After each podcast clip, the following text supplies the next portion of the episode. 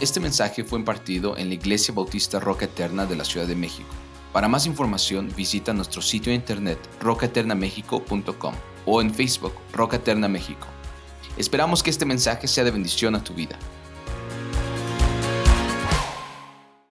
Cuando tú miras la frase al final del versículo 28, que dice, observa lo que dice ahí, conforme fueron o fuimos llamados, conforme a su propósito. Cuando tú ves esa frase en el versículo 28, ahí realmente, cuando ves esa parte, vas a obtener, no está el 28, ¿verdad? Pero tú lo tienes ahí. Cuando tú ves en el versículo 28 de Romanos 8, al final, cuando dice, esto es a los que conforme a su propósito, cuando tú ves eso, vas a obtener realmente la clave, diría yo, para entender los siguientes dos versículos. Todo es conforme a su propósito, dice Romanos 28. Y cuando vas al 29 y 30, entiendes, entiendes cuál es su propósito. Porque estos dos versículos, Dios va a explicar cuál es su propósito, hermanos. Y, realmente, aunque es profundo, es simple en, otro sentido. Vamos a mirar entonces en nuestro estudio de esta mañana lo que la mente de Dios nos revela, hermanos. ¿Se dan cuenta? Tienes que verlo desde esa perspectiva, diría yo, cada domingo y cada vez que abres la Biblia y cada vez que tú la lees, tienes que ver lo que Dios te revela de su propia mente. Y esta mañana vamos a ver la obra de salvación, cuál es su propósito y cuál es su proceso. Esta mañana vamos a sumergirnos en verdades que son muy profundas, hermanos, que no podemos sondear tan, tan, tan, fuertemente nosotros como humanos, pero vamos a entrar a esta profundidad de verdad y en la medida que vamos a tratar de entender estas verdades en nuestra mente, como les decía en un principio, en nuestra mente finita, lo que vamos a lograr ver en realidad es la mente de un Dios infinito. ¿Te das cuenta de esto? que es más grande que cualquier cosa que Él ha creado, es más grande que cualquier poder que hay, es más grande que cualquier cosa que está dentro de este universo y que para nosotros es incomprensible, hermanos. Así que la verdad general en estos versículos, tú la vas a ver, una verdad clara del propósito de Dios. Dios hace que todas las cosas, dice el versículo 28, Dios, Dios hace que todas las cosas funcionen como, hermanos en su conjunto, todas las cosas en su conjunto funcionan para nuestro bien. ¿Por qué? Porque esto está de acuerdo a qué? ¿Por qué funciona todo en su conjunto para bien?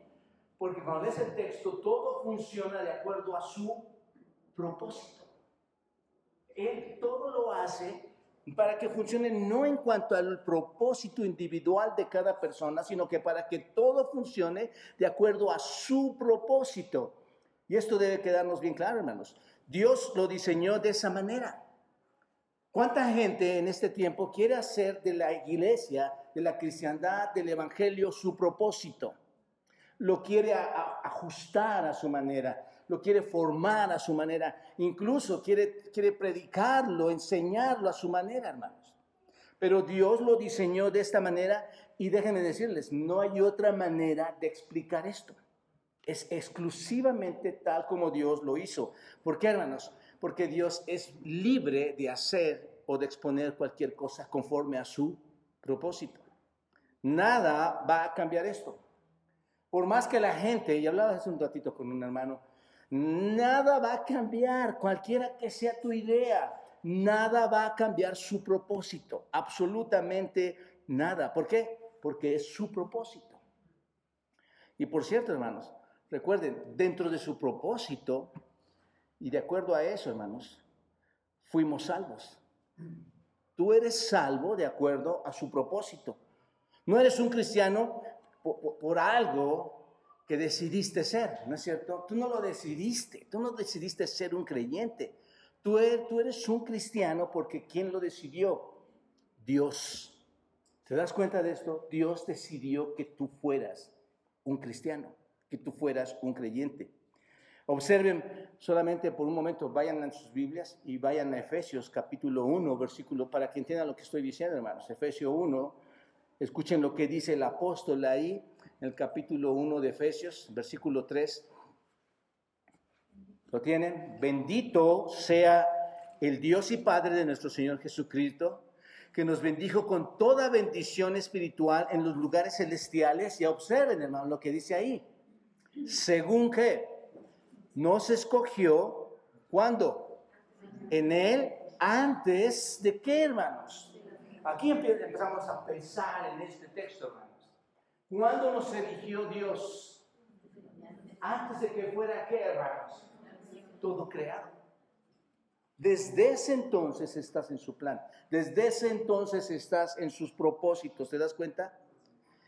Para que fuésemos santos y sin mancha delante de Él. Así que no fue lo que decidimos, lo que nosotros creemos que decidimos, fue lo que Dios decidió. Él nos escogió porque esa fue la elección de Dios en su propósito. En otras palabras, hermanos, y en última instancia, vamos a ser perdonados del pecado, vamos a ser santos, vamos a ser justificados, no habrá culpa para nosotros. Y está lo que dice Juan capítulo 1. Ahora vayan a Juan capítulo 1, versículos 12 y 13. Con algunos de ustedes lo he estudiado recientemente. ¿Recuerdan? Cuando dice, más a todos los que le recibieron, más a todos los que le recibieron. Y aquí, hermanos, cuando entras a esta palabra, cuando Dios, es, Dios elige, ¿estás de acuerdo?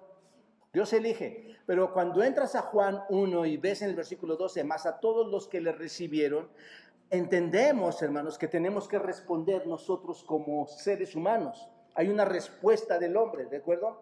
Más a todos los que le recibieron, a los que creen en su nombre, les dio potestad de qué, hermanos? De ser hechos hijos de Dios. Le recibimos, creemos en su nombre, pero observen lo que dice el siguiente versículo, observen el versículo 13, lo que dice ahí. Dice, los cuales no son engendrados de sangre, esto es, esto es la regeneración, hermanos. No son engendrados de sangre. ¿Qué significa? Que no es un nacimiento físico, ¿no es cierto? El conflicto que tenía Nicodemo. No es un nacimiento físico, no son engendrados de sangre. ¿Quiénes? Aquellos elegidos que recibieron a Cristo, que creyeron en Él. Ni de la voluntad de carne, ni de la voluntad de varón. No hay exclusividad del ser humano, hermanos. ¿Qué dice? Sino de quién? De Dios. Por la voluntad de quién? De Dios. Así que somos redimidos por la voluntad de quién, hermanos? De Dios gran parte o mucho del, evangelio que se está dando hoy en día, hermanos, en las iglesias, o incluso hasta personalmente, el evangelio, contemporáneo, da a las personas la idea de que la, salvación se basa en tomar tú una decisión por Cristo, ¿no es cierto? Una decisión por Dios. Y, esto no es así, hermanos. Tú no tomas una decisión por Dios. Tú dices, ¿cuándo te decides a recibir a Cristo? como, como si tú tuvieras la decisión de hacerlo. ¿Te das cuenta de esto? Esto es lo que quisiera yo transmitir a ustedes esta mañana en el poder del Espíritu. No eres tú quien decide. Pero la gente, hermanos, tristemente está sentada, parada, corriendo, metida en todas sus cosas materiales, metida en su trabajo, metida en la escuela, pensando que un día ellos van a poder tomar la decisión porque alguien les dijo que un día podían tomar la decisión. ¿Se dan cuenta cómo pareciera que el hombre es quien toma una decisión para estar con Dios? ¿Se dan cuenta de esto? Después yo lo hago después. Como si él tuviera la potestad de hacerlo. Este es un principio elemental, hermanos. Y si esto, si en este momento esto no te está llevando a, a una dimensión de entender que le debes de rogar a Dios ser aquella persona que la tome de la oscuridad a la luz. Si no estás entendiendo el panorama hasta este momento de que tú requieres de Dios para tu eternidad, algo, no está bien con tus pensamientos entonces. Necesitamos a Dios, hermanos. Él ya lo ha elegido, además. Esas son las cosas donde empezamos a ver ciertos detalles que tal vez no podemos comprender. Pero él ya lo decidió. Él no está ahorita buscando cartas y diciendo, pues, ¿quién? ¿Quién? Este? Ah, tú, tú, tú, tú, tú que vienes de azul. No, hermanos. Esto es soberano, poderoso. La Biblia dice que el hombre natural que piensa que un día puede tomar la decisión, la Biblia dice que el hombre natural no entiende qué, hermanos, las cosas que le pertenecen a Dios, las cosas que son de Dios, porque para él son qué? Locura. ¿Te das cuenta? Y es verdad, hermanos. ¿Por qué pasa eso? Cuando tú y yo hemos platicado sobre Efesios aquí o personalmente, tú ves que el Dios de este siglo ha cegado el entendimiento, ¿no es cierto? ¿Quién es el Dios de este siglo? El archienemigo de Dios, el Dios de este siglo, ha, cegado el entendimiento, las mentes de las personas. ¿Con cuál propósito, hermanos? Que no crean, ese es el propósito, que no crean, que se vuelvan ignorantes, que haya oscuridad en sus almas, que sigan muertos, como dice Efesios, en sus delitos y pecados. No hay manera posible de que el hombre pueda tomar, entendamos eso hermanos, no hay manera posible de que el hombre pueda tomar una decisión por sí mismo. Esto es imposible. Es Dios quien decide. Esto es importante de entender porque lo que dice es que si Dios decide por nosotros, en la o, Dios ha decidido en la eternidad pasada, lo que vamos a leer, ¿no? Desde antes de la fundación del mundo, Él decidió que, hermanos, que fuéramos parte de su familia. Esto es importante porque si Él decidió que fuéramos parte de su familia, ¿quién va a quitarle ese propósito a Dios? Nadie. Entonces lo que va a pasar es que Él ha decidido que nos va a redimir dentro de la eternidad ¿qué? Futura. Nada va a cambiar, su plan va a seguir. En el pasado se dio, en el presente se está dando y en el futuro se va a concluir. Así que la seguridad del creyente, hermanos, está basada, tú sabes que eres seguro en Cristo, porque esa seguridad está basada en el propósito de Dios. ¿Estás de acuerdo? Ese propósito, ¿quién lo puede cambiar para que tú digas un día voy a perder la salvación? ¿Quién lo va a cambiar, hermanos? Nadie. ¿Te das cuenta? ¿Te das cuenta de lo seguro que es pertenecer a la familia de Dios? Porque su propósito está ahí. Esta mañana vamos a ver, siempre se me olvida encenderlo y, modo, hermanos, vamos a empezar. Vamos a ver cómo la salvación tiene ese propósito, hermanos. Cómo tiene un proceso. Número uno, solo vamos a ver este, su propósito y ese proceso, hermano. Dice la escritura así, para que fuesen hechos conformes a la imagen de su Hijo y para que Él sea el primogénito entre los muchos hermanos. Es la parte después de la mitad de ese versículo 29 lo que estamos uniendo. ¿Cuál es el propósito? Para que fuesen hechos conforme a la imagen de Dios, de su Hijo, para que Él sea el primogénito entre muchos hermanos. Observen, hermanos, el versículo 29, observenlo detenidamente. Es un verso especial, es un versículo maravilloso, hermanos. Observenlo. Aquí encontramos el propósito de la salvación. ¿Te das cuenta? Si tú dices, ¿por qué tengo que ser salvo? Lo vas a encontrar en Romanos 8, 29. ¿Por qué? El propósito de la salvación es que seamos, ¿qué hermanos? Seamos hechos conforme a la imagen de su Hijo. Y que el Hijo pueda ser el primogénito entre muchos hermanos. A ver, aquí una pregunta. ¿Cuál es el propósito de la salvación? Fuerte, hermano, fuerte. Ser como Cristo. Ser como Cristo. Y, es, verdad, es totalmente verdad. Pero mientras vayamos estudiando esto nos vamos a dar cuenta de, detalles más profundos, hermanos. O por lo menos un detalle más profundo. Dice que hemos sido, sido llamados de acuerdo con su propósito y su propósito, como dice la hermana, es que seamos conformados a la imagen de nuestro Señor Jesucristo, ¿no? Ahora escuchen bien esto. Fuiste salvo en el pasado, ¿no es cierto? en el tiempo pasado, como hemos leído en Juan, fuiste salvo en el pasado para ser hecho, para, para ser hecho como Cristo, ¿no es cierto? ¿Cuándo? En el tiempo futuro, ¿no es cierto? Y toda la vida, piénsalo de esta manera, el pasado, desde antes de la creación, Dios te ha elegido para que tú seas salvo y te conforme a la imagen de Cristo en el futuro. ¿Qué pasa, hermanos? Toda esta vida está corriendo conforme a qué? ¿A propósito de quién, hermanos? Todo lo que pasa en la vida está corriendo conforme a propósito de Dios, de Dios. Aquí un paréntesis. Probablemente hay creyentes, hay personas que, que vienen bien este, intencionadas, creyentes bien intencionados, o creyentes que piensan, o personas que piensan que son creyentes, pero no están entendiendo, hermanos, que todo lo que transcurre en la vida solo es el movimiento hacia eso que nos está dirigiendo el Señor, hacia su propósito. ¿Te das cuenta que hay personas creyentes que dicen, soy personas que dicen ser creyentes que dicen, yo estoy en el propósito de Dios cuando en realidad están haciendo su propio propósito, viviendo su propia vida. ¿Te das cuenta de esto? Pregunto, ¿Dios va a cambiar algo conforme a tu propósito? Hermanos, pensemos qué estamos haciendo.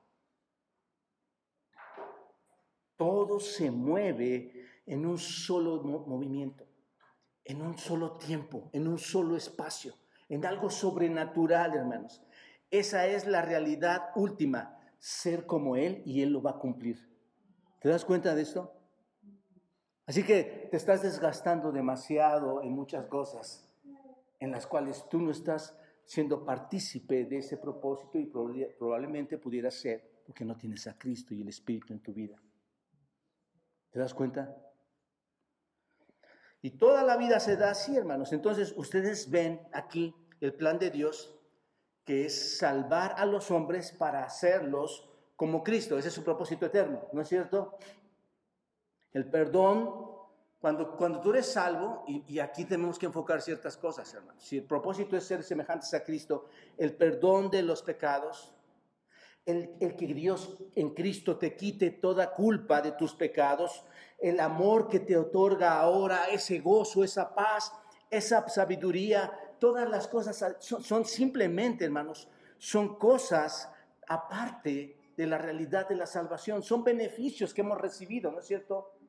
Tenemos muchos, mucho gozo, mucha paz, tenemos mucha esperanza, pero todo solo es un beneficio. Aquí lo importante es que vamos a ser semejantes a quién? A Cristo. La verdadera meta es que seamos conformados a su imagen. Es por eso que fuimos redimidos y cuando creímos, ese proceso de ser conformados en Cristo comenzó a cumplirse, ¿no es cierto? ¿Tú crees? ¿Y ese proceso cuándo empezó? Por eso es que tú dices, no, yo no soy igual que antes. Ya hablaba con unas preciosas hermanas esta semana, fuimos a verlas. Eh, decían las hermanas que yo ya soy un poquito más diferente. Claro, hermanos, claro que ya no es tan igual. Porque Dios está cumpliendo, ¿qué, hermanos? Su propósito, te está cambiando la vida. Está conformándote a un ser especial, a un ser sobrenatural. Te está conformando a Dios mismo, te está conformando a la imagen de Dios. Y eso es lo que debe suceder en cada creyente, saber que estamos cambiando, que no somos las mismas personas. Por eso, ¿recuerdan ustedes cuando estudiamos Romanos 8? en el versículo 17, ¿lo recuerdan? Cuando dice, y si hijos también, ¿qué? Herederos, herederos de Dios y coherederos de quién, hermanos? De Cristo, si es que padecemos juntamente con Él, ¿para qué? Para que juntamente con Él seamos glorificados. Somos coherederos de Dios, fuimos hechos hijos para que pudiéramos ser herederos y nuestra herencia, según lo estudiamos, ¿cuál es? Ser como Cristo. ¿Recuerdan? Y heredar, no solamente ser como Cristo, sino, recuerdan ustedes, heredamos todo lo que Cristo hereda, sin ser nosotros Dios, obviamente. ¿Se dan cuenta? Eso es, eso es, no sé si este pensamiento es tremendo para ti. Ser como Cristo y heredar todo lo de Cristo. Hoy, hoy te sientes miserable, ¿no es cierto? En muchas áreas. Me falta, no tengo. Este cuerpo en decadencia, esta situación. Pero sabes, el creyente está en movimiento bajo un proceso llevado por un plan perfecto de Dios, un propósito de Dios, y todo esto va a cambiar. Y no vamos allá por eso, ¿Cuál es el propósito? Ser semejantes a Cristo. Por cierto, el adjetivo, observen, que fuesen hechos conforme. Este, este hermanos, este es un adjetivo, hechos conformes. Este adjetivo, hermanos, significa simorfos. Eh, eh, eh, ¿Escuchan la palabra simorfos? Como metamorfosis. Metamorfosis significa un cambio, una transformación a una cosa, eso es lo que significa. Y aquí, hermanos, esto fuesen hechos conforme, da la idea de llevar la misma forma con o la, fi, o la misma forma de, esto es, de forma similar a quién, hermanos? A Cristo. Eso es exactamente lo que dice, tener la misma forma de. Entendamos esta parte, hermanos. Vamos a ser llevados a la misma forma de quién, hermanos? De Cristo. Ahora, ¿por qué no saltas de tu? Digo, yo me observo, hermanos, yo veo quién soy y yo digo, ¿qué, ¿qué te fijaste en mí para ser de la misma forma de Cristo? Lo que, lo que mi mente finita me deja ver es la maravillosa persona de Cristo, hermanos, y no puedo comprender todo lo que voy a hacer en un futuro. Pero vivimos la vida tan, tan, aceleradamente sin llegar a estos pensamientos, hermanos. Vas a ser creyente de esta iglesia, vas a ser semejante a Cristo. Vamos a ser llevados a la misma forma. Y Filipenses capítulo 3 lo afirma. Vayan todos a Filipenses 3:21. Es lo glorioso de la escritura, hermanos. Afirma esta declaración y dice, observen lo que dice Filipenses 3:21 el cual, ¿qué dice, hermanos? Transformará, ¿qué dice? El cuerpo de la humillación nuestra. ¿Recuerda que hemos estado hablando eso en Romanos 8? Romanos 7, Pablo, ¿qué decía, hermanos? Miserable hombre de mí, ¿quién me va a librar de esta humillación mía, de este cuerpo? Y dice Filipenses Pablo, el cual transformará el cuerpo de la humillación nuestra para ser qué? Subrayen, hermanos, para ser qué? Semejante o la Biblia miente, hermanos, o Dios miente, o no estamos entendiendo. Dice que vamos a, la palabra es clara, que seamos semejantes a quién? Al cuerpo de la gloria suya. Me venía pensando con mi esposa, amor, ¿tú entiendes lo que es ser semejante al cuerpo de la gloria suya? Digo, yo recuerdo que el Señor se presentó a sus discípulos y traspasó un muro para estar Dice que yo voy a ser semejante al cuerpo de la gloria suya. ¿Se pueden pensar en esto, hermanos? Wow. Así que significa que su cuerpo glorificado se convierte en nuestro parámetro, ¿no es cierto? El cuerpo glorificado de Cristo es, es, es, la regla con la que nosotros vamos a estar, es el estándar al que vamos a llegar, el que se nos presenta, y nuestro cuerpo glorificado va a ser como el suyo, hermanos. Y esto es, si lo ven, esta es una promesa que habla de qué, en relación a qué, hermanos. Al cuerpo. Le está prometiendo que nuestro cuerpo va a ser igual al de quién? Al de Cristo, ¿no es cierto? Esa es una promesa corporal, por decirlo así. Está hablándonos de esa promesa corporal, ¿no es cierto? En otras palabras, este exterior, hermanos, esta carne, ¿te acuerdas, hermanos? Estamos platicando este exterior, esta carne, este, exteriormente vamos a estar conformados a ese tipo de cuerpo de Cristo, nuestro exterior. Ahora, piénsenlo bien, hermanos. Dios es un Dios santo, ¿no es cierto? Dice que vamos a estar en su presencia. ¿No es cierto? Ya, nos transforma nuestro cuerpo. Sin embargo, hermanos, creo que esto no se detiene aquí. Si tú ves la escritura, esto no se detiene aquí, esto va más allá. Este tema va más allá de eso. Creo que no solo vamos a ser conformados como a Él en cuanto a la carne, en cuanto a esta promesa corporal. no es cierto en cuanto a que nuestro cuerpo va a ser glorificado, sino que creo, hermanos, que vamos a ser como Él, no solo en la carne, sino en la dimensión espiritual interna. ¿Te das cuenta de esto? Hoy tenemos una nueva criatura dentro de nosotros. Con lo que batallamos es con este cuerpo encapsulado, ¿no es cierto? Entonces, no solo se va a conformar en transformar nuestro cuerpo, sino también en el área espiritual. Seremos exteriormente perfectos, ¿no es cierto? ¿Seremos interiormente también perfectos o no? Sí, entonces hay una labor también interior. Piénsenlo bien, será la santidad misma de Dios en nosotros. ¿Se dan cuenta? Ya no vamos a pelear tú y yo, hermano. Ya no te vas como, como, como los esposos, las esposas. ¿Se acuerdan qué tremendo es eso? O el hijo con la mamá, que, o los hermanos, o, o los trabajos, o las escuelas, o la sociedad Hermanos, nuestro, nuestro exterior y nuestro interior va a ser, y ya realmente nuestro interior ha, estado, ha sido transformado. ¿No es cierto? Lo hemos estado estudiando. Así que pienso que vamos a ser liberados tanto interna como externamente. Ese es el asunto. La naturaleza divina e incorruptible que, nos, que se nos ha otorgado en la redención cuando tú creíste, ¿recuerdas esto? Esa naturaleza nueva va a ser liberada porque nos ha venido estorbando, ¿no es cierto? Tu carne nos ha, nos ha, mi carne nos ha estorbado, esta humanidad que ahora tenemos, que ahora está pegada a nuestros huesos y poseemos. Dice la escritura que vamos a ser liberados. ¿Recuerdan 8.21 de Romanos? Vamos a ser liberados. Esa liberación gloriosa de los hijos de Dios. Vamos a ser liberados. Seremos liberados de la esclavitud, de la corrupción y así tendremos esa eh, apariencia externa como la que tiene nuestro Señor Jesucristo. Y tendremos no solamente esa apariencia externa, sino también habrá esa santidad interna en nuestro interior, como la del Señor Jesucristo. ¿Se dan cuenta de esto? Ahora, la palabra imagen, esta palabra que ustedes ven aquí, hermanos, es eikon.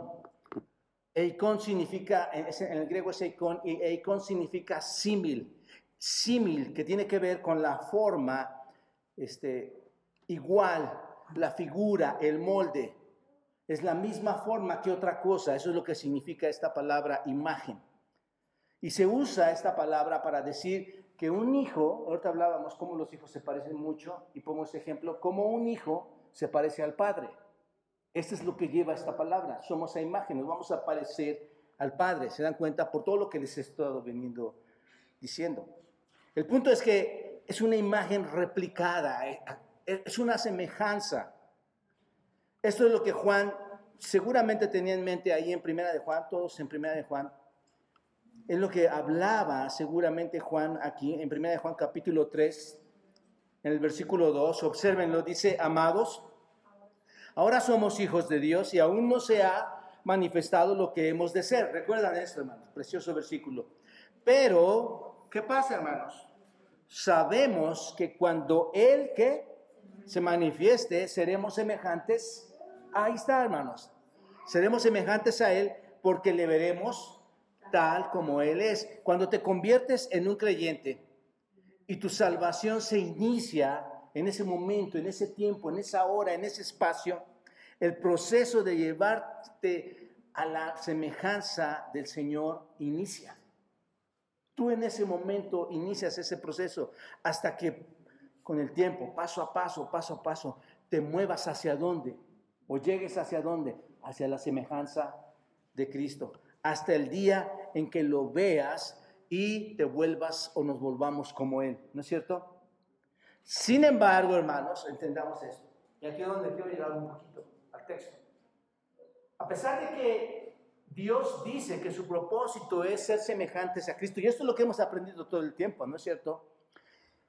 Mis amados hermanos y amigos, a pesar de haber sido redimidos para ser hechos conforme a la semejanza de Cristo, esto es secundario. Y no, no me malinterpretes, pero esto es secundario. ¿Por qué? Permítanme mostrarles el propósito principal que está aquí en este texto. Versículo 29, observen en la siguiente parte. Para que seamos, y aquí están los para, hermanos, estos son los que nos llevan. Para que seamos hechos conforme a la imagen de Dios. ¿Y qué dice, hermanos?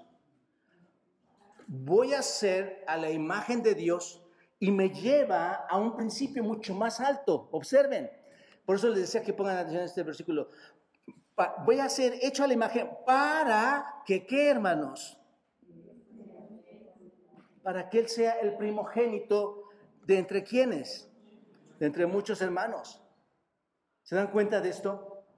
Va más allá de ser semejantes a Cristo, para que Él, es decir, ¿quién hermanos?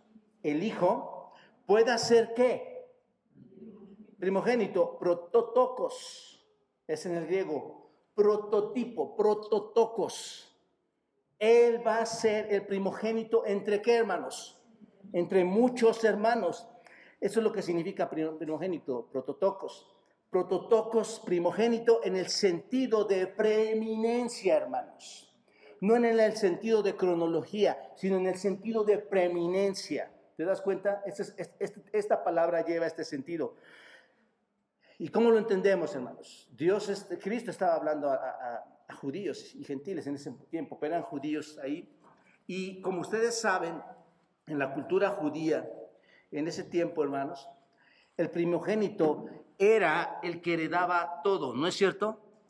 Ese era el, que, era el que le daba todo. El primogénito era el que representaba, hermanos, de manera única la dignidad de la familia. Llevaba el nombre, ¿se dan cuenta? Era el supremo, por decirlo así, el preeminente. Y eso es exactamente lo que dice aquí. Cristo es el preeminente, Cristo es el supremo. Y la razón por la que Dios quiere que seamos como Cristo, ¿cuál es, hermanos? ¿Por qué quiere Dios que seamos como Cristo? Para que, para que haya toda una unidad redimida y glorificada de creyentes, ¿no es cierto? Quiere que sobre, sobre toda esa unidad de creyentes redimida y glorificada, ¿quién va, a estar, ¿quién va a estar arriba, hermanos? Cristo. ¿Se dan cuenta? Es lo que dice este texto. Ustedes fueron redimidos, ustedes fueron cambiados, ustedes van a ser glorificados ¿Para qué? Para que Él sea el preeminente. ¿Entre quiénes? Entre muchos hermanos. ¿Quiénes? Nosotros. Pero ¿quién lleva la preeminencia? No hay manera que tú le des la gloria a Dios hoy con un cuerpo decadente, con un cuerpo pecaminoso. Por eso el propósito de Dios es que se hace a su imagen con el principal propósito de darle la gloria y la honra al Señor. Lo que Dios quiere es hacer, traer la gloria, traer la eternidad a una humanidad que ha sido redimida, que pasará toda la eternidad dándole gloria por los siglos de los siglos al Señor. ¿Te das cuenta de esto? Y más allá de ellos, hermanos, está, o de los hermanos, está el prototocos, el primogénito. Cristo es la preeminencia. ¿Se dan cuenta de esto? Ese es el propósito maravilloso de Dios, Ahora tú vas a ser transformado. Ese es el propósito de Dios. Y el principal propósito, darle la gloria al Señor. Colosenses 1.18 afirma esto cuando dice, Colosenses 1.18, observa. Y, vean, hermanos, vayan al texto, este, este texto sí es importante. Dice, y Él es ¿Qué hermanos? El que está abajo del cuerpo. Él es la cabeza de quién? Del cuerpo que es qué hermanos? La iglesia. Él es el, él es el que es el principio, el que hermanos? El prototocos. ¿Se dan cuenta otra vez esta palabra ahí? El primogénito, el prototocos de entre los muertos. ¿Para qué? ¿Para qué, Pablo? ¿Para qué? para que en todo tenga que, hermanos, la preeminencia. ¿Entendemos ahora el texto?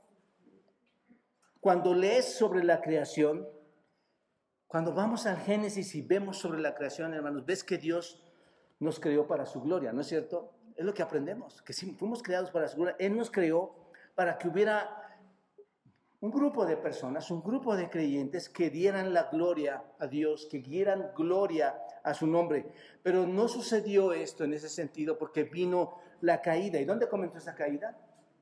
En el Edén, en el jardín del Edén, ¿no es cierto? Y Dios en su misericordia, en su sabiduría, hermanos, dispuso redimir a quienes? A la humanidad, a todo aquel que en él crea. Y por su maravillosa sabiduría, hermanos, Dios nos otorgó esa salvación en quién? En Cristo. Una salvación, hermanos, que podía traer a aquellos que un día se rebelaron contra Él, aquellos que un día este, salieron de Él y los iba a traer a otra vez de regreso, ¿no es cierto? O nos va a traer otra vez de regreso a un lugar donde le vamos a dar la gloria y crear en ese lugar toda una comunidad verdadera de creyentes que va a ser eternamente redimida para darle la gloria a nuestro Señor Jesucristo. Unos nuevos cielos y una nueva tierra. Y donde el Señor Jesucristo va a ser quién, hermanos? El preeminente, ¿no es cierto? El preeminente para ser glorificado, para ser adorado, para ser venerado, para ser alabado, para ser bendecido. ¿Cuánto tiempo, hermanos? Por los siglos de los siglos. ¿Te das cuenta? Pregunto, hermanos, ¿ahora podemos entender por qué somos salvos? ¿Entendemos por qué somos salvos? No es solo porque Dios te quiere hacer feliz. No es solo porque Dios te quiere librar del infierno. Eso es lo que hemos aprendido todo el tiempo, ¿no es cierto? No, es que no vas, no vas a ir al infierno. No es solo porque, porque ahora tienes promesas muy precisas. Y es verdad, pero es secundario, ¿se dan cuenta? Has sido redimido para ser para ser conformado, para ser hecho como Cristo, para que puedas pertenecer a esa comunidad, para que puedas ser parte de esa comunidad que es eterna, que va a ser eterna y que es redimida y que le va a dar a nuestro sublime Señor la gloria a su nombre. ¿Se dan cuenta? Ese es el punto, hermanos. Así que hoy tienes que entender por qué es tu salvación y quitar de tu vida tantos pretextos, ¿no es cierto? Porque Dios tiene un proceso que no va a detener en ti. Y si algo no está cambiando en ti, ahora, tienes que tener en mente, algo no está sucediendo bien en mí. Algo no está pasando y no está conforme al plan de Dios, conforme al propósito de Dios. Toda la gente, hermanos, piensan, algunos que son creyentes, viviendo insensatamente su vida pensando que un día pueden elegirse ellos mismos en su tiempo, en su momento, para ser hechos hijos de Dios. Qué gran mentira satánica, ¿No es cierto? Dios es el que elige conforme a sus propósitos. Y esto no significa que no tengas que trabajar, que no tengas que estudiar, pero significa que pongas en primer lugar al Señor que busques primeramente el reino de Dios y su justicia. Las demás cosas, hermanos, entre tu vestido y la cobertura de un hogar, Dios lo va a suplir. Piensen esto, por favor. Cristo no tenía ninguna necesidad de relacionarse con nosotros para ser hermanos. ¿No es cierto? ¿Por qué? ¿Por qué querría hacerte su hermano? Él podría, más que hacernos hermanos, él podría decir, yo soy el gobernador, yo soy el rey, y tú vas a ser un siervo para mí, un esclavo de forma diferente, ¿no es cierto? Tú me vas a servir y yo te voy a azotar. Aquí entremos a la dimensión, hermanos, de lo que estamos heredando. Él no tenía necesidad de que nosotros perteneciéramos a esa familia, pero ¿qué hizo? Lo hizo, hermanos. Lo hizo. Así que cada vez que pienses en la salvación, piensa que Cristo es el punto central en la obra redentora y tú no eres ese punto central. Tú no tienes nada que ver. Cristo es el que se lleva toda la gloria. ¿Te das cuenta? Número dos.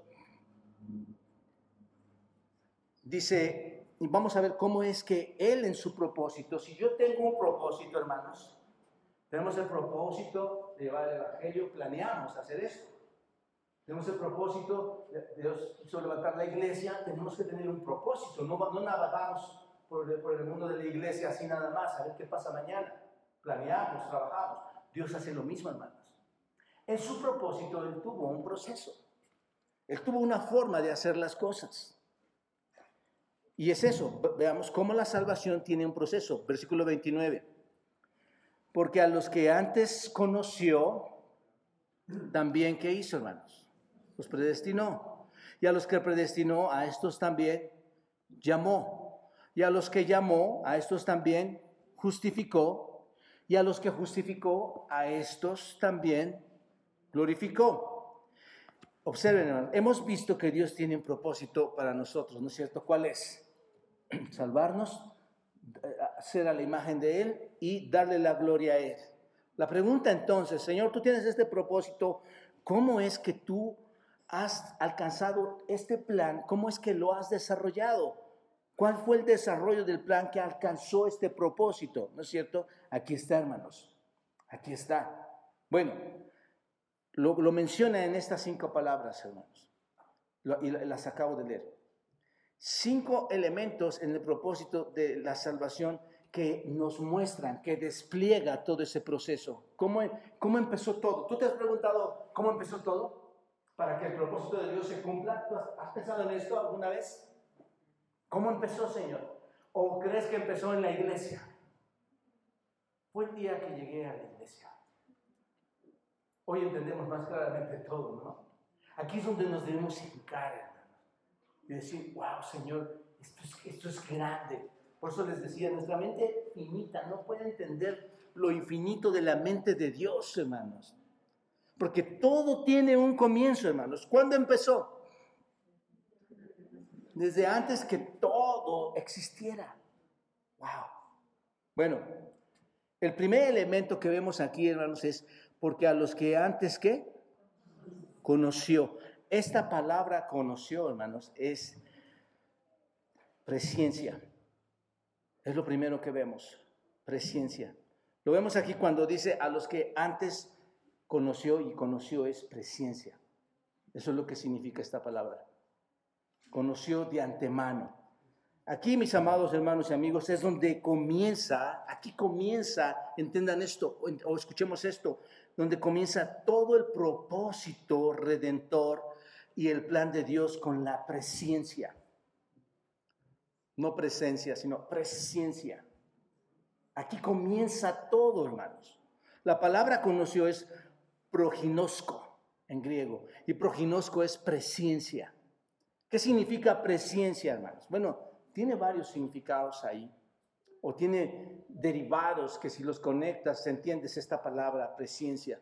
Y algo que tiene o que puede significar aquí es previsión, algo que se anticipa a ver, algo que se puede ver anticipadamente. Eh, la presencia es previsión. Esto es, Dios puede ver todo el camino desde el principio hasta el final de la historia. ¿Te das cuenta de esto? Dios puede ver todo esto, hermanos. El conocimiento previo debe incluir previsión. ¿Se dan cuenta? Dios puede ver, ese es el punto, Dios puede ver, puede mirar todo en, la tierra, en el universo, en la historia, hasta el final y ver exactamente lo que tú vas a, hacer, lo que la gente va a hacer. Él puede, él puede hacer esto, hermanos. El punto es que Dios conoce de antemano las cosas que van a suceder. ¿Te das cuenta? Ahora bien, vamos un paso más allá con la presencia. Dios no solo tiene la, idea de, de, previsión, no solamente ve y conoce todo lo que va a suceder, sino que también tiene la idea, y esto sería en otra, en otra parte, en segundo lugar, de la preordenación. Dios no solo ve lo que va a suceder, sino que también ordena lo que va a suceder. ¿Te das cuenta de esto? Imagínate que nada más significara prever, entonces nada más vería y se quedaría con los, con los brazos cruzados, ¿no? ve todo, pero también ordena todo lo que va a suceder, ¿no es cierto? Recuerden que estamos hablando de su propósito también en este proceso. Así que es una elección clara de parte de Dios y esto es lo que enseña la Biblia constantemente. Estamos leyendo textos que enseñan esto. Mira lo que dice Primera de Pedro capítulo 1, versículo 1, cuando abre su primera carta a Pedro, observa cómo entran estas palabras ahí Dice Pedro, primera de Pedro capítulo 1, versículo 1, observa, dice Pedro, apóstol de Jesucristo, a los expatriados de la dispersión en Ponto, Galacia, Capadocia, Asia y Bitania. Versículo 2, ¿qué dice hermanos? Elegidos según qué? La presencia, ¿te das cuenta? De Dios Padre en santificación del Espíritu. ¿Entendemos esto, hermanos? Eh, eh, ¿Puedes entender lo que dice este versículo? El 1.1 de, de Primera de Pedro. Dice que somos, ¿qué? Elegidos. Dice que somos elegidos. ¿Por qué, hermanos? Por la presencia de quién? De Dios el Padre. ¿Te das cuenta?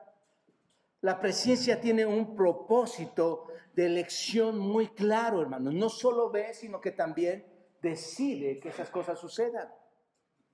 Él elige. ¿Te das cuenta? Hechos capítulo 2, versículo 23. Vayan también aquí, hermanos, que habla sobre la crucifixión del Señor Jesucristo. Este es un ejemplo todavía más claro, hermanos, de lo que estoy hablando. Hechos 2, versículo 23. Observa lo que dice. A este entregado, y observa, subraya esas palabras, hermano. Dice, a este entregado por el determinado consejo y anticipado, ¿qué, hermanos? Conocimiento. ¿Recuerdan qué es conocimiento, hermanos? Presciencia. Ahí está otra vez esta palabra. Por el anticipado conocimiento de Dios, prendiste y mataste hermanos Nicos crucificándole. Nuestro Señor Jesucristo fue entregado para ser crucificado por el determinado consejo y qué, hermanos? Y la presencia de Dios, ¿no es cierto? Aquí tenemos nuevamente la palabra presencia, significa elección, plan, propósito, tener conocimiento previo. No solo Dios miró lo que iba a suceder al Señor Jesucristo, ¿no es cierto? Porque Él puede ver desde el fin hasta la eternidad, ¿no es cierto? No solo vio eso, sino que no solo lo miró, ¿qué pasaría? Sino que preordenó que esto, ¿qué hermanos? Pasara. Preordenó que esto sucediera, ¿no es cierto? Y bendito Dios que sucedió, hermanos. ¿Se dan cuenta de esto? ¿Por qué? Porque hay un propósito de Dios hacia nosotros y hacia Él, sobre todo. Así que presencia básicamente es que Dios, en, en una relación de amor, en una relación santa, preordenó la redención de quienes, hermanos de los hombres. ¿Te das cuenta? Y pudo mirar a esta tierra, a este universo, a, a través de la historia y ver la realidad de ese mismo evento. ¿Te das cuenta de esto? Eso es lo que dice al final del versículo 28, cuando lo estudiamos en Romanos 8, 28. Los que conforme a su propósito son llamados. ¿Y cuál es su propósito, hermanos? Conocernos de antemano, es decir, determinar amarnos antes de que comenzara el mundo y redimirnos para que pudiéramos ser conformes a quién, hermanos? A la imagen de su Hijo Jesucristo. ¿Para qué? ¿Cuál es el propósito principal? Para darle la gloria a Él. Ahí está. Ahí está, hermanos.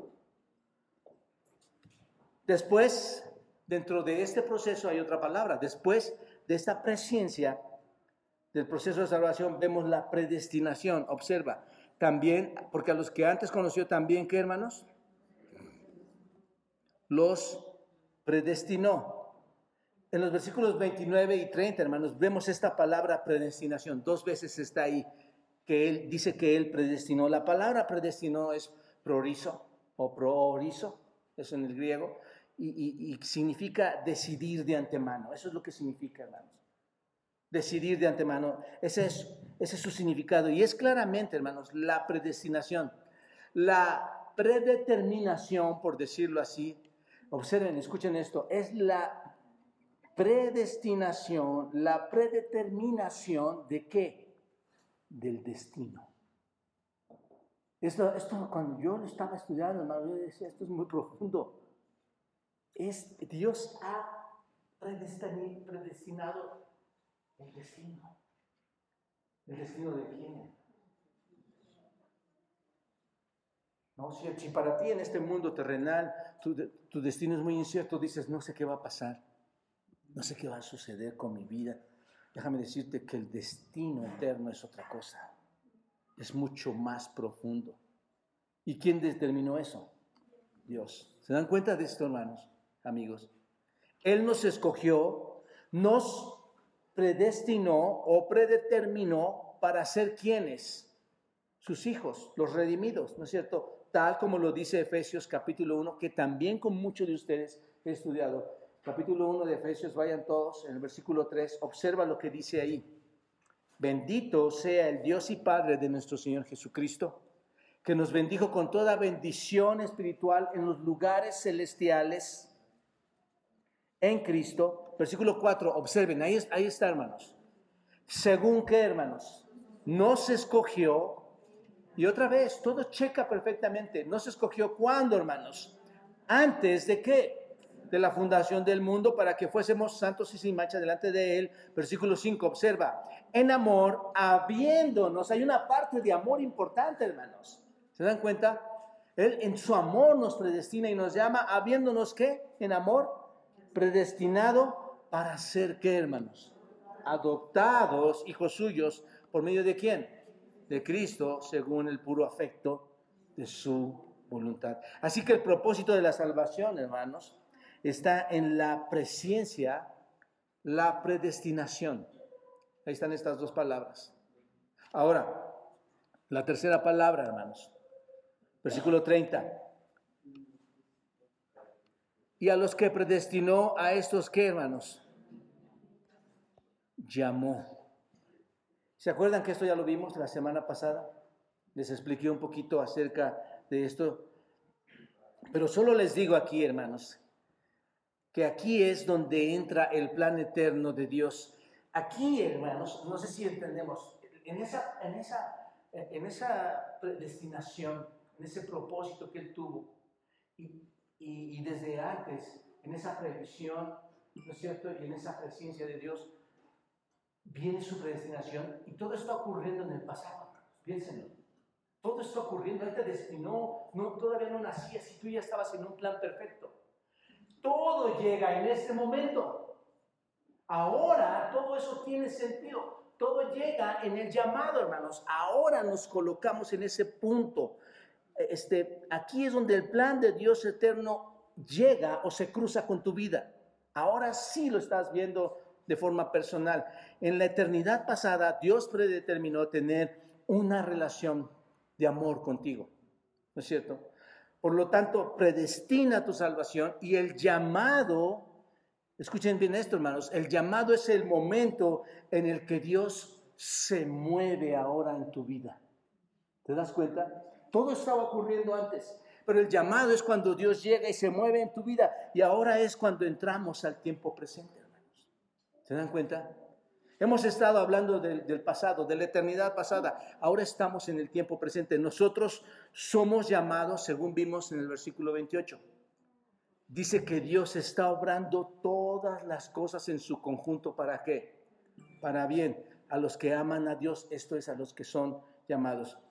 Así que en ese momento, hermanos, cuando llega el llamado del Señor, ya ahora sí Él está obrando en tu corazón, Él está trabajando. Y recuerden, hermanos, nuevamente, no se refiere, y ya, lo expliqué la semana pasada, no se refiere a un llamado externo. ¿Recuerdan el llamado externo cuál era? Todo, donde todos escuchan el Evangelio, donde todos llegan y escuchan, toda la gente escucha el Evangelio. Aquí se está refiriendo al llamado interno. ¿Se dan cuenta? Se refiere insisto, a la obra de Dios trabajando en el corazón de aquel que nunca podía volverse para conocerlo. Esto es en tu corazón, que nunca podía acercarse a Él a menos que Él llegara en tu interior. ¿Te das cuenta?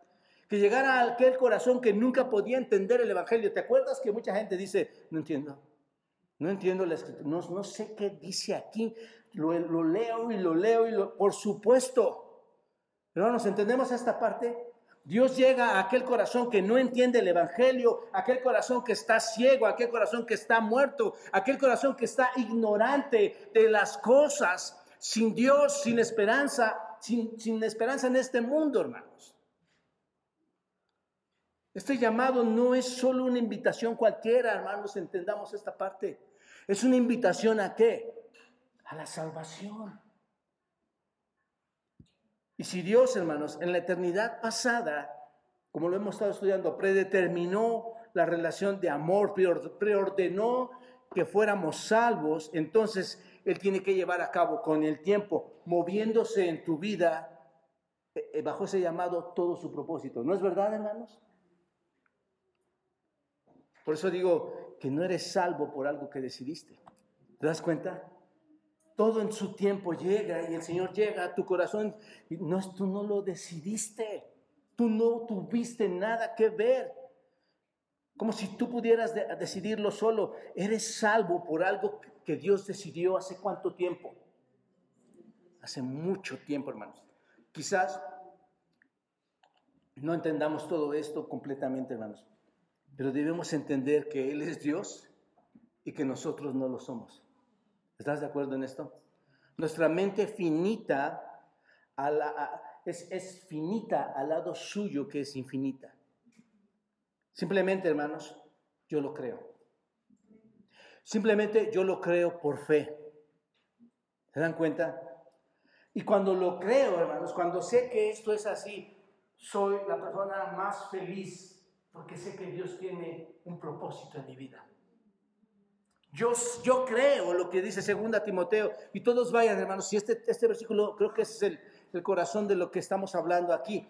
Yo creo lo que dice segunda Timoteo capítulo 1, versículo 9, cuando dice, quien nos salvó y llamó, observan, lo tienen ahí, hermanos, vayan todos ahí. Segunda Timoteo 1.9 dice, quien nos salvó y llamó, ¿cómo hermanos? con llamamiento santo, no conforme a qué, a nuestras obras, sino según qué, el propósito suyo, que por cierto, ¿desde cuándo es su propósito, hermanos? Desde la eternidad pasada y la gracia que nos fue dada en quién, hermanos? Ese regalo inmerecido, ¿en quién? En Cristo. ¿Cuándo, Señor? ¿Cuándo fue todo esto? Antes de todos los tiempos de los siglos. Wow.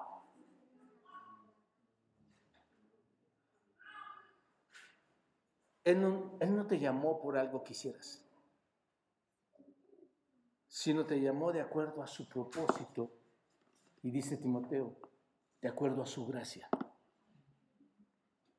Que nos fue dada en quién? ¿Desde cuándo? Antes que todo comenzara en el mundo, ¿no es cierto? Eso es lo que dice.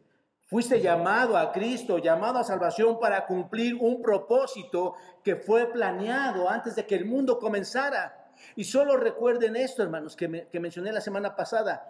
El llamado nos llega por medio del Evangelio y el Espíritu Santo. ¿Te das cuenta? Hablando del llamado. Mis amados hermanos, estamos obligados a dar gracias a Dios porque Dios nos ha escogido desde el principio para salvación, ¿no es cierto? Vale la pena despertar cada mañana y decir, Señor, gracias por esta vida. Señor, gracias porque me has llamado. Gracias porque pertenezco a esta familia. Gracias porque tu propósito es conformarme a la persona de Cristo, hacerme semejante interna y externamente. Pero tu gran propósito, hermano, tienes que entender esto, es darle la gloria a Dios en el tiempo que todavía no vemos, un tiempo en el que le daremos por los siglos la gloria a Él, con, con un cuerpo y un, y un interior perfecto. ¿Te das cuenta? Hermanos, no sé si se dan cuenta que tenemos una visión tan superficial de la salvación en este cristianismo contemporáneo, ¿no es cierto? Hoy las iglesias están preocupadas por muchas cosas, por muchas cosas, hermanos. Y la salvación, que es el elemento principal en Cristo, donde Él se lleva toda la gloria, por lo cual yo soy diseñado, hermanos, no se está entendiendo. Hay prioridades en las iglesias. Yo deseo que esta mañana tú, hayas entendido esta introducción. Que hayas entendido que tienes un propósito que Dios te ha dado. Has sido creado con un propósito. Es como, yo no sé, yo veo esos, ¿cómo le llaman? Caricaturas de superhéroes. Parece toda una fantasía. Hermano, nosotros no vamos a ser superhéroes, pero vamos a ser cristianos perfectos. Eso queda en la fantasía. Lo que es una realidad es que tú serás metamorfósicamente cambiado para un propósito.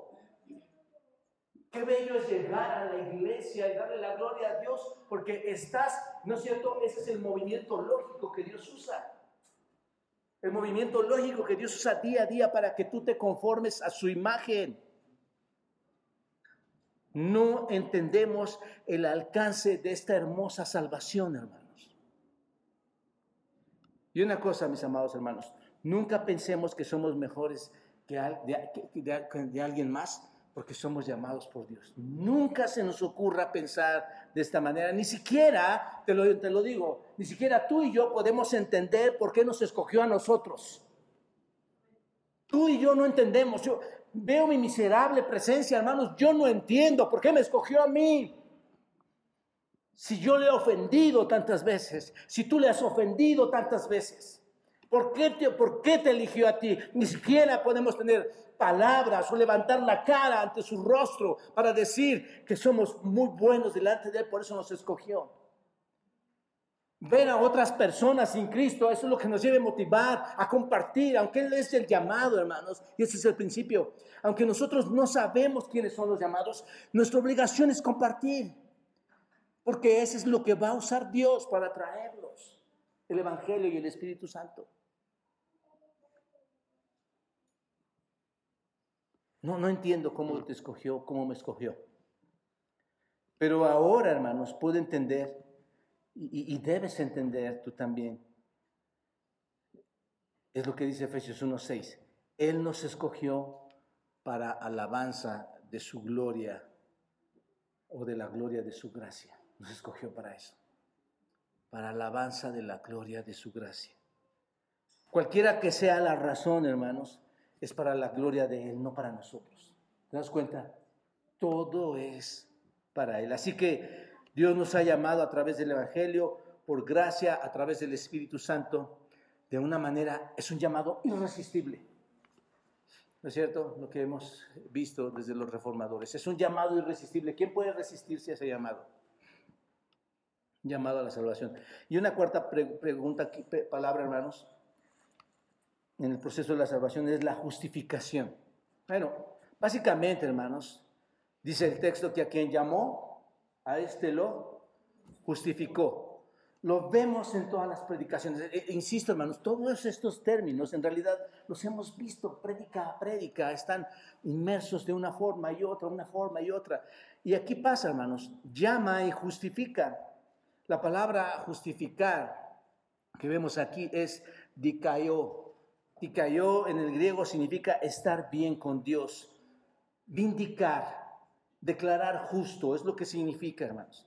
Hacer que alguien tenga una buena relación. Así que cuando Él se movió en tu corazón y se llamó, ¿recuerdan esto el llamado? Cuando Él llega y se mueve en tu corazón internamente para llamarte, te llamó a Él, fuiste hecho qué?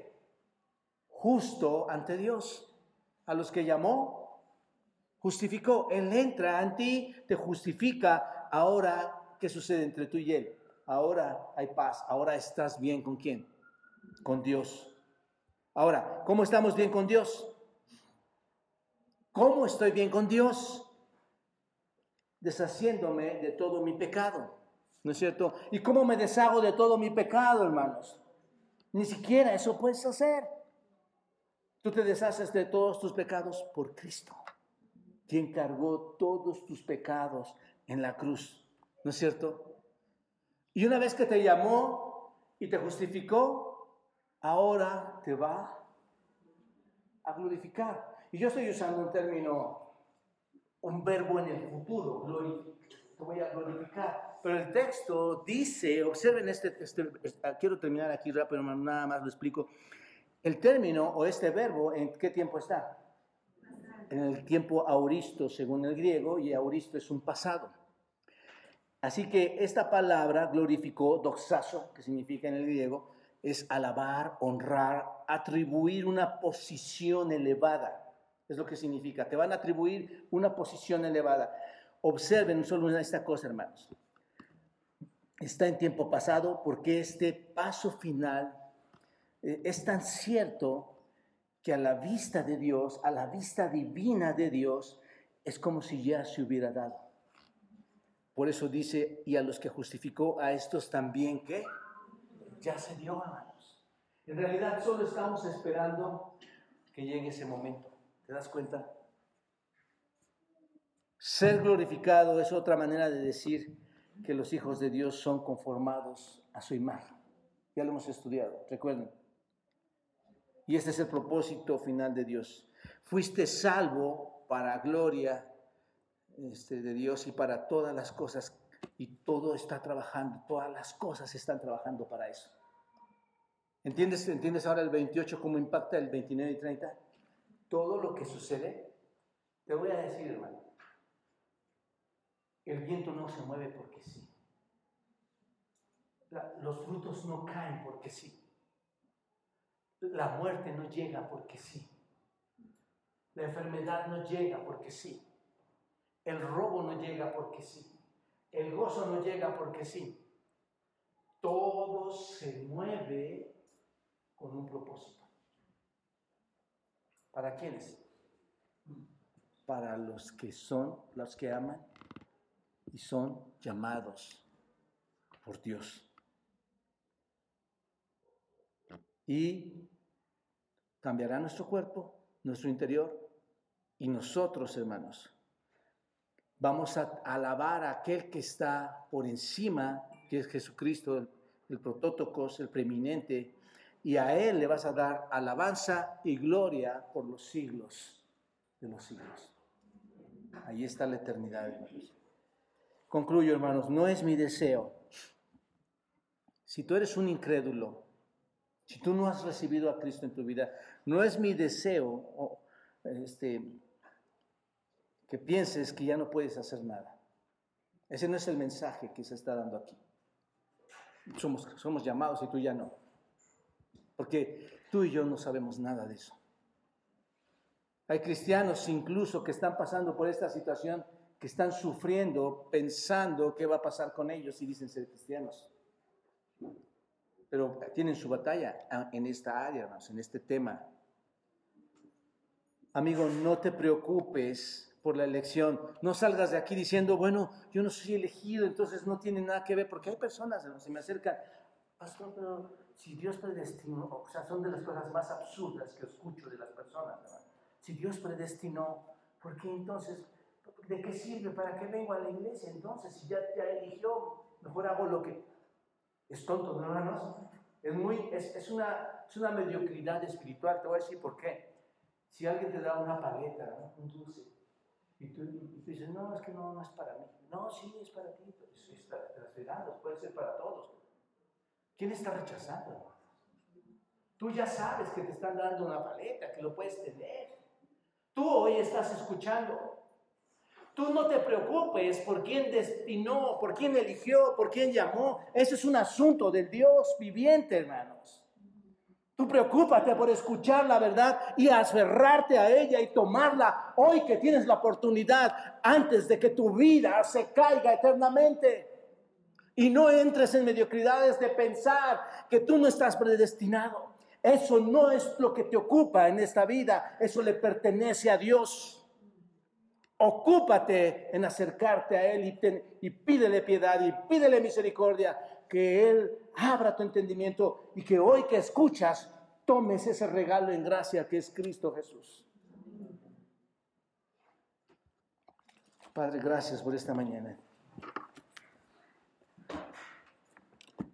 Gracias por la salvación en Cristo. Gracias Señor porque tenemos una iglesia donde congregarnos, donde nos enseñas a comportarnos para tu gloria, Señor, para honrarte, para alabarte, donde ordenamos nuestros pensamientos, Señor, donde entendemos lo que debemos hacer, donde tu Espíritu nos guía, Señor. Todo esto se debe a tu propósito, Señor. Todas las cosas que suceden son para bien porque tú vas guiando a tu iglesia, la vas limpiando, la vas purificando, la vas trabajando, Señor.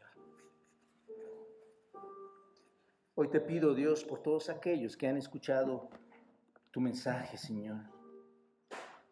Tal vez en años, en meses, en días, pero que hoy puedan responder y digan, perdón, Señor, quiero tener la oportunidad de ser un hijo tuyo. Y sé que tú eres el único que lo otorga. Señor, hazme, hazme un hijo tuyo. Dame la oportunidad de ser parte de esa familia. Señor, por favor, nuestros hijos, nuestros nietos, nueras, familia, iglesia, Señor, amigos que nos acompañan. Ten misericordia, Dios, y otórganos, o sigue otorgando, Dios, como hasta hoy lo has prometido, la salvación en Cristo. Antes que sea demasiado tarde, pon en ellos, Dios, un entendimiento claro de tu palabra y que tu Espíritu, Señor, y el Santo Evangelio de Dios, el Santo Evangelio tuyo, pueda ser comprendido en sus corazones. En Cristo Jesús te lo pido, Señor, y glorifícate en todo. Amén. Thank you.